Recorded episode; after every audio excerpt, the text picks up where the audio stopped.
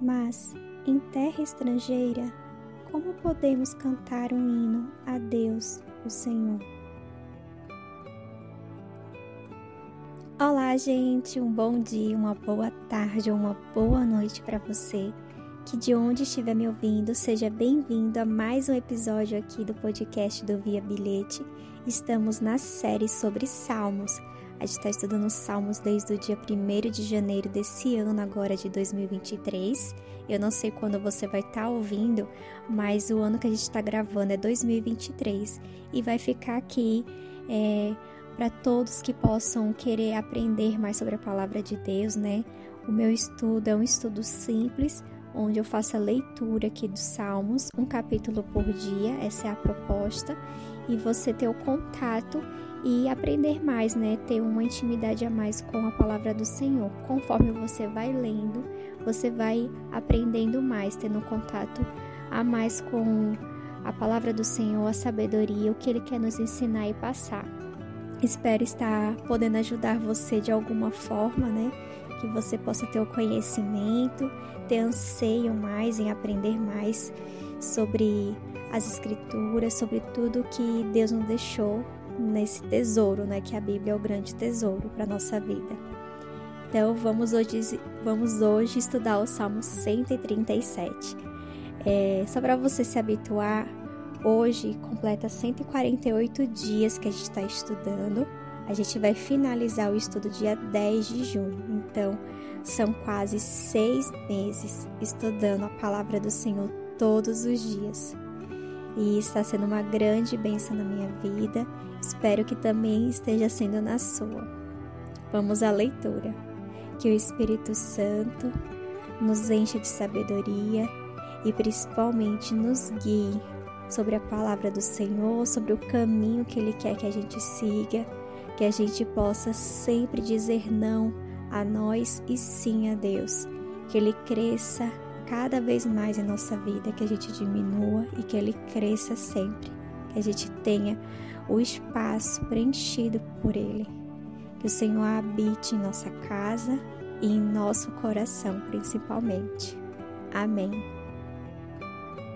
Salmos 137 Saudades da Pátria Sentados na beira dos rios da Babilônia, Chorávamos quando lembrávamos de Jerusalém.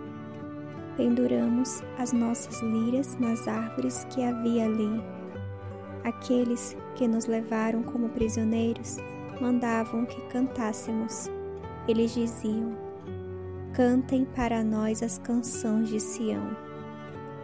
Mas em terra estrangeira, como podemos cantar um hino a Deus, o Senhor? Que nunca mais eu possa tocar harpa, se esquecer de você, ó Jerusalém. Que nunca mais eu possa cantar se não lembrar de você, se não pensar em você como a maior alegria da minha vida. Lembra, ó Senhor Deus, do que os endomitas fizeram no dia em que Jerusalém foi conquistada. Lembra de como diziam: arrasem Jerusalém até o chão. Babilônia, você será destruída. Feliz é aquele que fizer com você o mesmo que você fez conosco, aquele que pegar as suas crianças e esmagá-las contra as pedras. Neste Salmo 137, a gente vê que os israelitas eles estão relembrando o tempo em que eram refugiados na Babilônia. Eles foram levados como é, escravos de suas casas e forçados a viver em uma terra que era estrangeira, né? Entre pessoas que não entendiam e não se importavam com eles naquele, na, naquela época, né? E neste salmo a gente vê um clamor do povo e os apelos por justiça. E isso nos faz refletir sobre a vida dos refugiados, como é difícil, solitária e muitas vezes não tem esperança, né? Essas pessoas. É, a gente tem uma base pela, pela ONU de refugiados que existe mais ou menos, em média, 82 milhões de refugiados no mundo inteiro.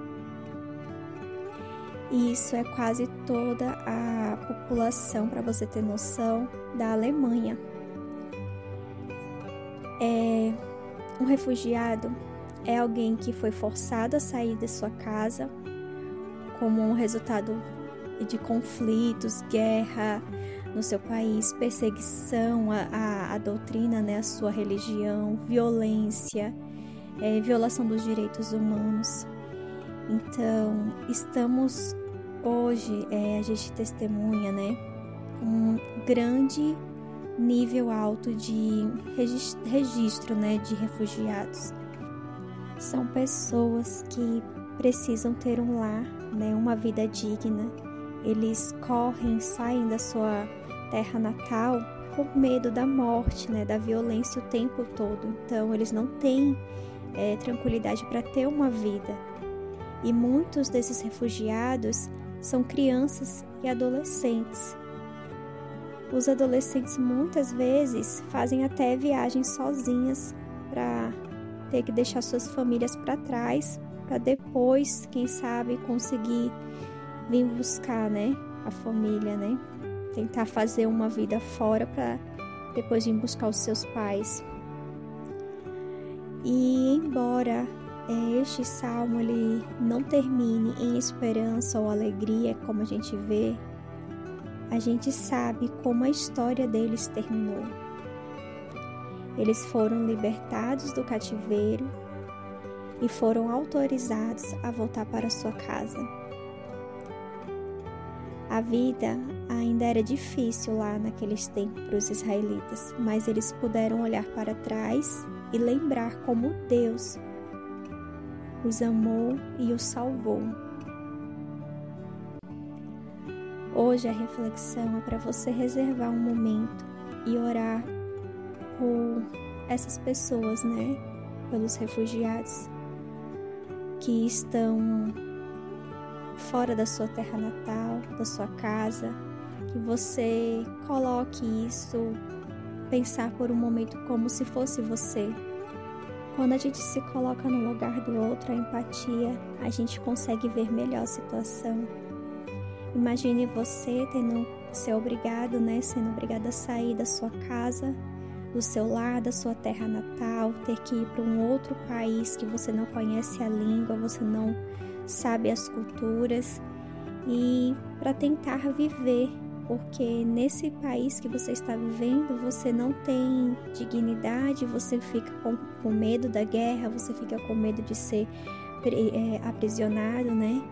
Então não tem uma vida digna, então você tem que fugir para poder viver. Então hoje que você faça essa reflexão, ore pelas pessoas que estão passando por medo, sem esperança, os refugiados que estão em toda parte do mundo. Ore para que eles tenham esperança e paz em Deus. Para que, assim como os israelitas, um dia essas pessoas possam se lembrar de como Deus apareceu, os amou e os resgatou. Se você souber de alguém que precisa desta mensagem hoje, compartilhe com ela. Fiquem todos com Deus. O que Deus falou com você hoje.